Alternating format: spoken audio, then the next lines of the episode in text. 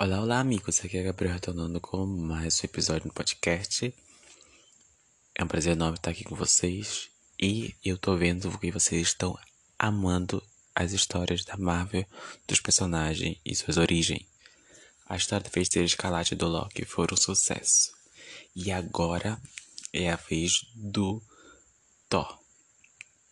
Para quem virou fã agora recentemente e quer saber mais sobre personagem, aqui vai um pequeno resumo para vocês. Vamos lá? Bom, o Thor Odinson é o deus do trovão, defensor tanto de Asgard como da Terra, e um dos fundadores dos Vingadores.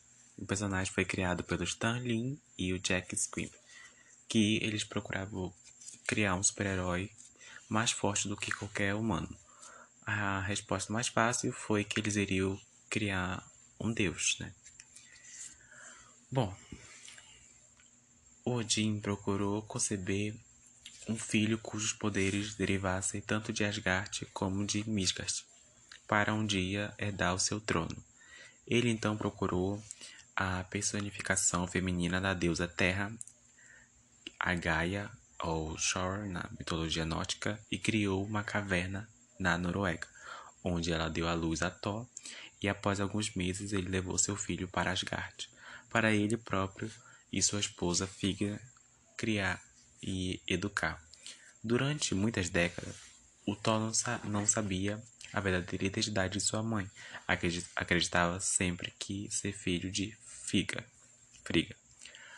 Quando tinha oito anos, Odin o levou para Nidavellir, o mundo dos anões, onde pediu para forjar Modlin.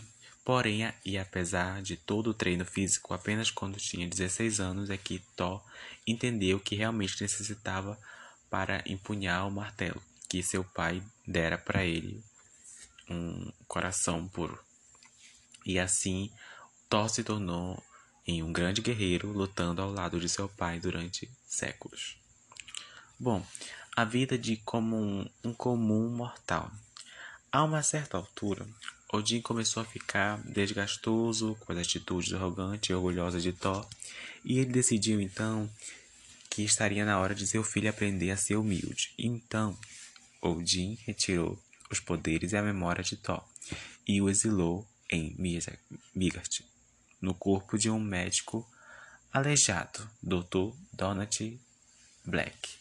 Enquanto viveu como Black, Thor ap aprendeu a dar valor na, na humanidade e a preservação, cuidando dos doentes e dos fracos e aceitando sua própria condição física. Bom, o plano não era apenas castigar seu filho, mas principalmente o redimir. Por isso, após dez anos deixando Thor vivendo como mortal, Odin plantou na sua mente o desejo de ir em férias à Noruega. Aí, Black se depara com um grupo de extraterrestres de pedra. E ao fugir para uma caverna, encontra uma begala que na verdade é Mowgli, disfarçada. Ao bater com ela em uma pedra, ele se transforma novamente em sua identidade de Deus do Trovão.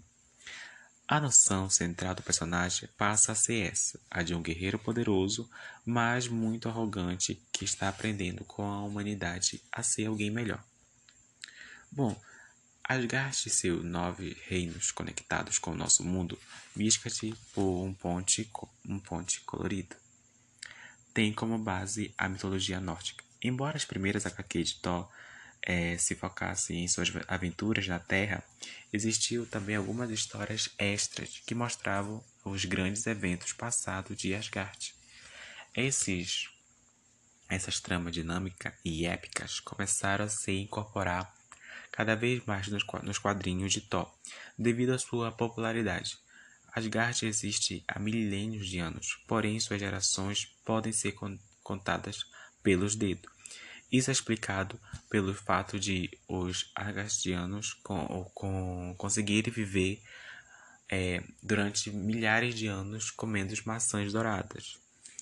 E que essa fruta é especial e concede juventude e vitalidade a quem consumir.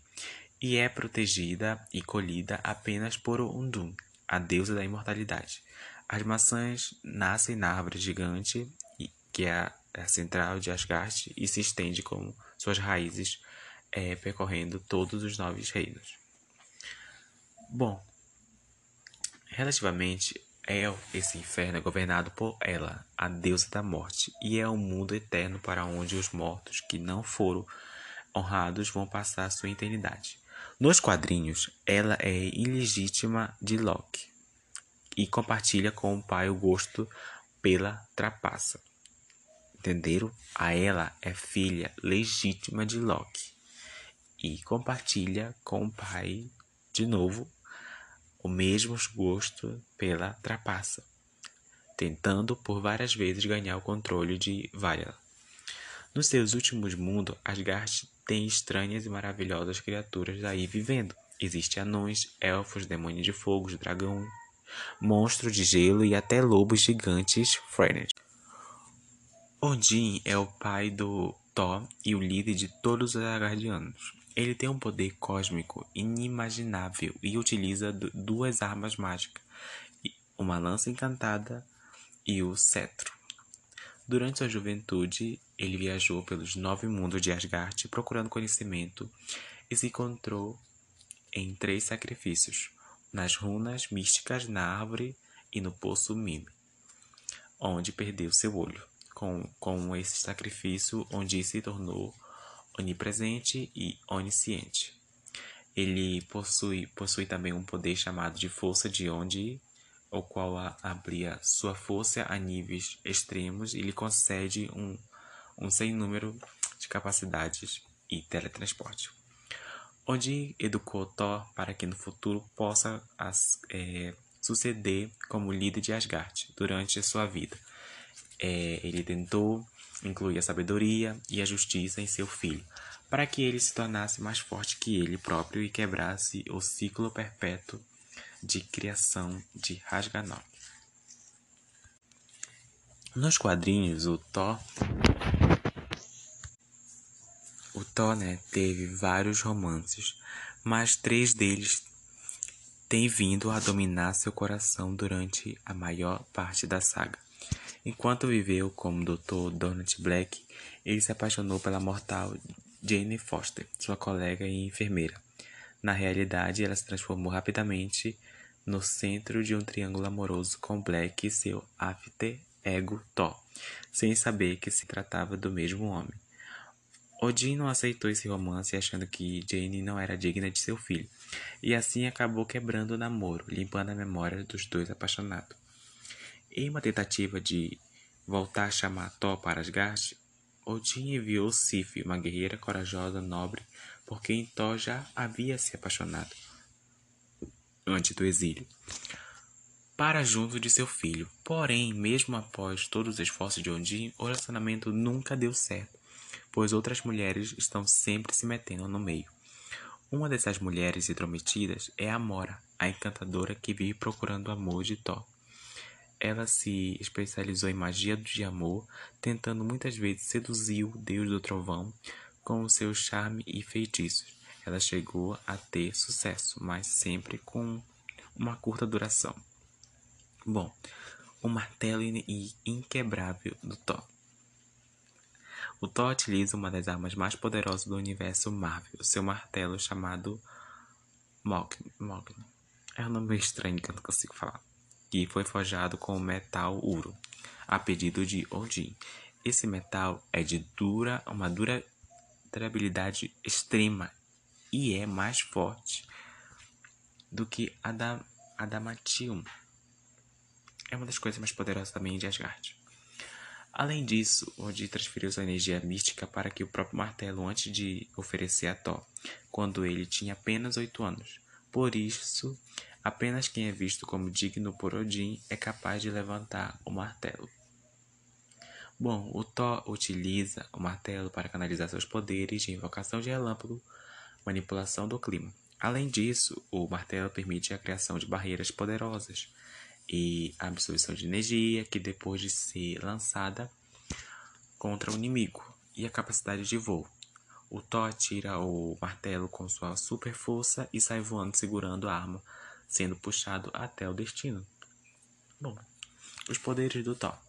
Devido às suas heranças asgardiana e terrestres, o Thor possui muitos poderes. O mais importante é sua capacidade de controlar os elementos da tempestade, criando relâmpagos, furacões e geadas. Essa é sua capacidade melhor controlada através de seu martelo. Bom, os seus principais poderes são a força, resistência, velocidade e vigor sobre-humanos. Tem a longevidade e a cura acelerada. Ele também é invulnerabilidade, ele é imune a doenças humanas, toxinas, venenos e sobrevive no vácuo do espaço sem precisar dormir, respirar, comer ou beber. Ele também manipula os elementos, como a capacidade de dominar o clima e seus elementos, ele pode alterar a pressão atmosférica, a temperatura e a umidade, e até criando tempestade, chuva de fogo. Tem a eletrocinese, que o Thor consegue descarregar um relâmpago de suas mãos e envolver seu punho em energia elétrica para fortalecer seus murros. Bom, em um dos quadrinhos mais curiosos de Thor é que conta sua aventura na Central Perk transformado em sapo. Após Loki descobrir a espada perdida de Sotu, ele fez com que o mestre em trapaça faria, transformou seu irmão em um sapo. O Thor acaba lidando um, um clã de outros anfíbios de uma batalha contra uma, uma horta ratazanas, usando para isso versões em miniatura de seu uniforme de super-herói e de seu martelo. Eventualmente, o Thor volta para Asgard, onde recupera sua identidade, mas não sem antes deixar um fragmento de seu martelo, com seu novo aliado. Mais tarde, o fiel sapo irá se transformar em um guerreiro chamado Trork, com sua pequena versão do martelo se juntando a outros pequenos heróis na equipe de estimação dos Vingadores. Bom, pessoal, essa é a história do Loki, que desde os quadrinhos, e ele é um deus místico e é isso. Muitas pessoas agora conheceram ele através do, do cinema e deu a perceber que tem algumas coisas que são diferentes entre o filme e dos quadrinhos. Como a gente sabe, a Marvel sempre muda. Nem sempre as coisas são parecidas a dos quadrinhos.